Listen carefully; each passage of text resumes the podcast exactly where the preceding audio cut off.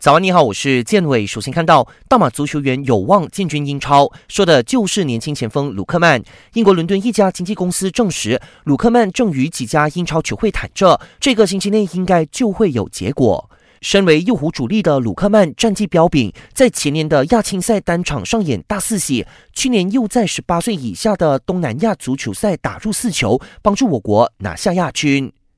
埃弗顿将在下个星期一与利物浦展开英超复赛后的第一场联赛较量。好消息是，中场大将安德烈戈麦斯已经恢复球队合练，应该可以出战这一场莫西塞德郡德比战。二十二号凌晨两点，记得留守 Astro 频道八幺三或八三三的赛事直播。意大利杯决赛明天上演，祖云杜斯公布了二十七人大名单，其中 C 罗将领衔锋线，携手迪巴拉、基耶利尼、拉姆塞等人上场对决那不勒斯。